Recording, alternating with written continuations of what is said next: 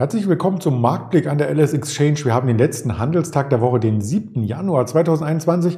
Mein Name ist Andreas Bernstein von Traders Media GmbH und spannende Themen sind wie immer hier an der Tagesordnung.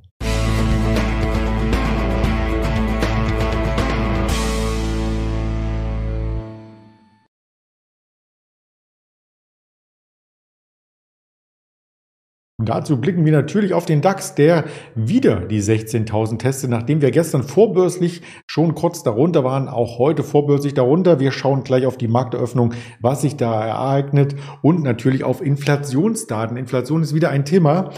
Gestern gab es Daten dazu und das ist ja auch etwas, was mit den Zinsanhebungen eng korreliert, die hier in den USA stattfindet. Also das möchte ich noch ein bisschen aufrollen, das Thema, und dann auf ein paar Konsumaktien schauen, auf die Cewe auf die Unilever, auf die Henkel und natürlich das Ganze interaktiv gestalten, indem wir auch auf den Live-Chart vom DAX jetzt nach der Eröffnung, wir haben 9.17 Uhr, gleich drauf schauen, was hat sich da ereignet mit den ersten Kursen.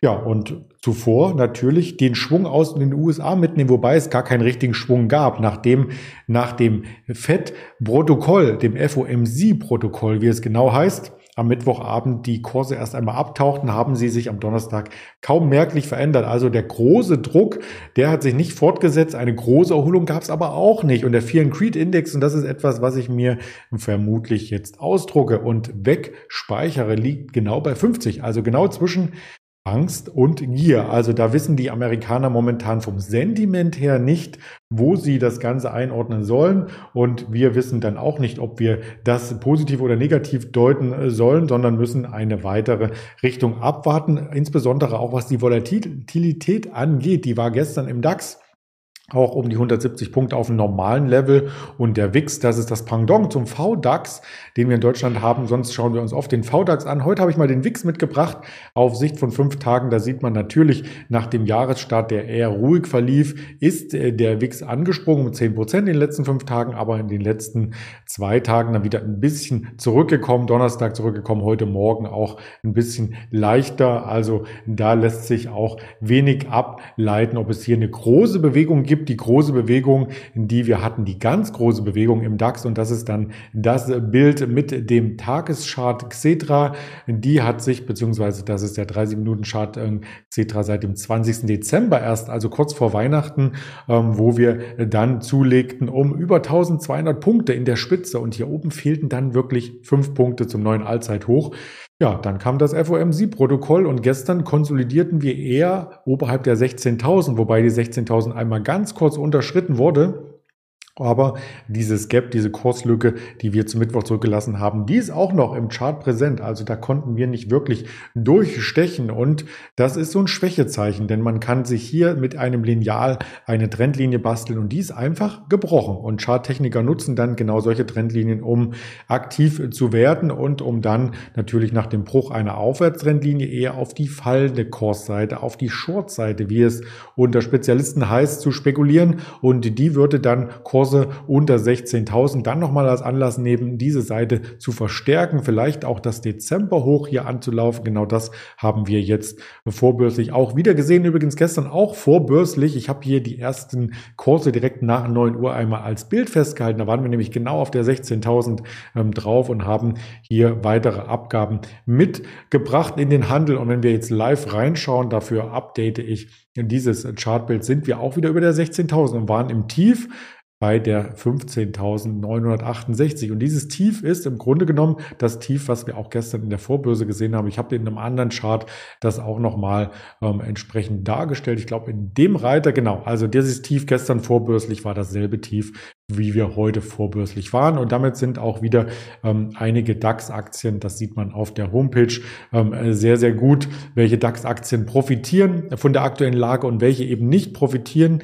Äh, tut die Deutsche Bank heute Morgen 1,7 Prozent stärker und die war auch gestern schon der Tagesgewinner. Im DAX auch die Allianz war der Tagesgewinner, der zweite gestern. Also diese beiden Werte profitieren vom Zinsumfeld und das Zinsumfeld ändert sich ein bisschen, weil die Inflation sich ändert und die Inflation weiter hoch bleibt. Die große Welle für die Konsumenten kommt erst noch, wird hier in der Wirtschaftswoche skizziert. Ich weiß nicht, ob das so ein bisschen den Teufel an die Wand malen ist oder ob das wirklich so ist. Zumindest haben gestern die Inflationsdaten ähm, entsprechend negativ überrascht. Die Inflation ist auf 3,1 Prozent angestiegen und das ist der höchste Stand seit nunmehr 30 Jahren. 1992 waren wir erst bei den Inflationsdaten und wenn man das Ganze ähm, sich mal im Zeitablauf anschaut, ja, dann merkt man, dass die Inflationsrate, und das sind dann immer die Monatszahlen, die 3,1 Prozent ist ja die Jahreszahl, die durchschnittliche Jahreszahl liegt übrigens bei 1,3 Prozent Inflationsrate und wir sind jetzt bei 3,1 aufs Jahr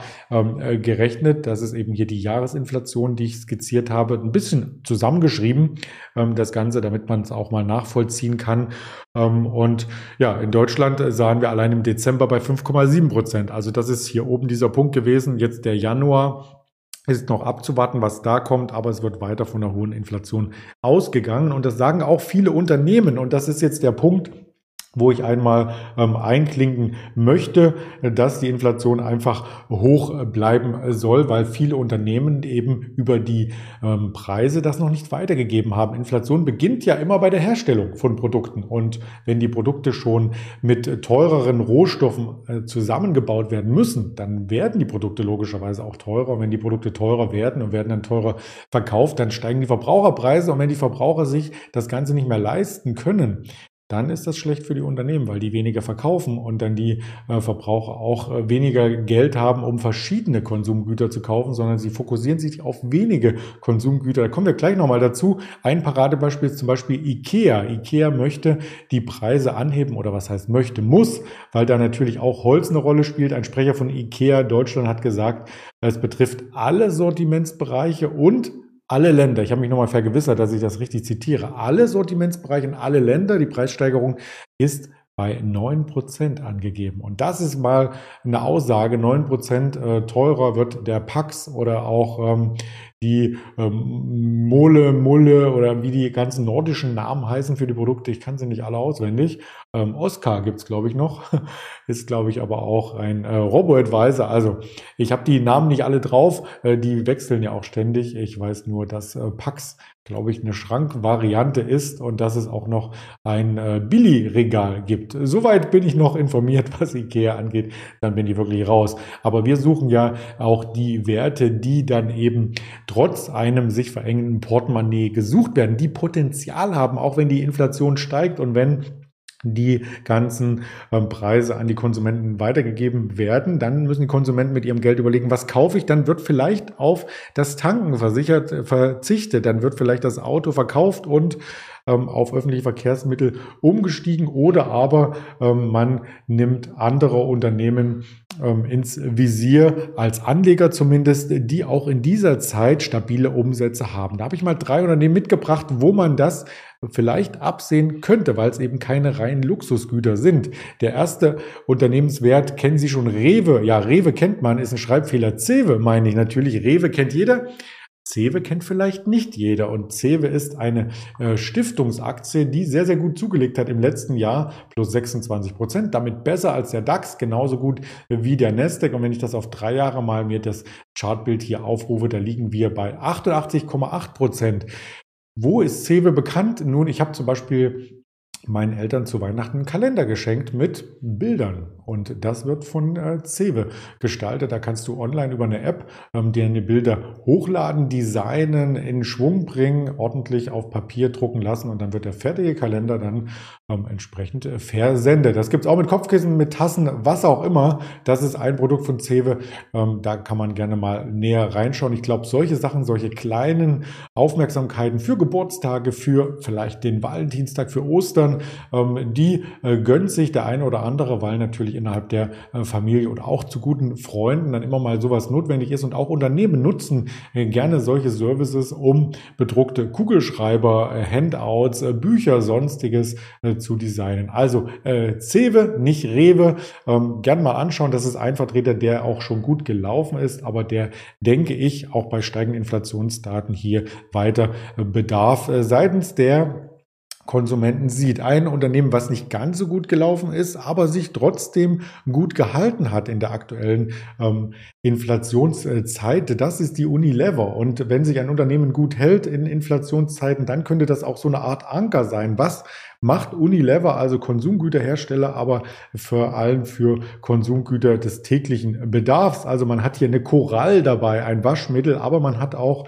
äh, Knorr gehört dazu, wird vielleicht für viele im Segment ähm, Küche verwendet. Für die Dusche das Dusch, das Mentadent, ähm, um mal hier auch eine Zahn Pasta-Marke mit reinzuwerfen. Oder auch, wenn es dann wieder in Richtung äh, Sommer geht, äh, Lipton Eistee gehört dazu. Cornetto, Cremissimo ist eine gute Marke. Magnum Eis, ja, also das sind alles ähm, Marken, die man kennt. Mondamin, Soßenbinder und so weiter. Ich habe jetzt nur mal stellvertretend ein paar Marken hier genannt, äh, die für Unilever stehen. Und ich glaube, da wird am Ende auch nicht gespart. Also kann man nicht vorstellen, dass wenn man den Sonntagsbraten anrichtet, so ganz platt formuliert, dass dann der, der Koch, Schrägstrich, die Köchin ähm, sagt, ähm, wir lassen jetzt einfach den Soßenbinder weg und dann ist die Soße halt total flüssig. Nein, dann wird der Mondamin Soßenbinder wie die letzten 30 Jahre eben auch gekauft. Und deswegen wird auch so eine Unilever ähm, durch so eine Krise meines Erachtens ganz gut durchkommen. Zahlt auch eine stabile Dividende. Das ist vielleicht für Anleger auch etwas,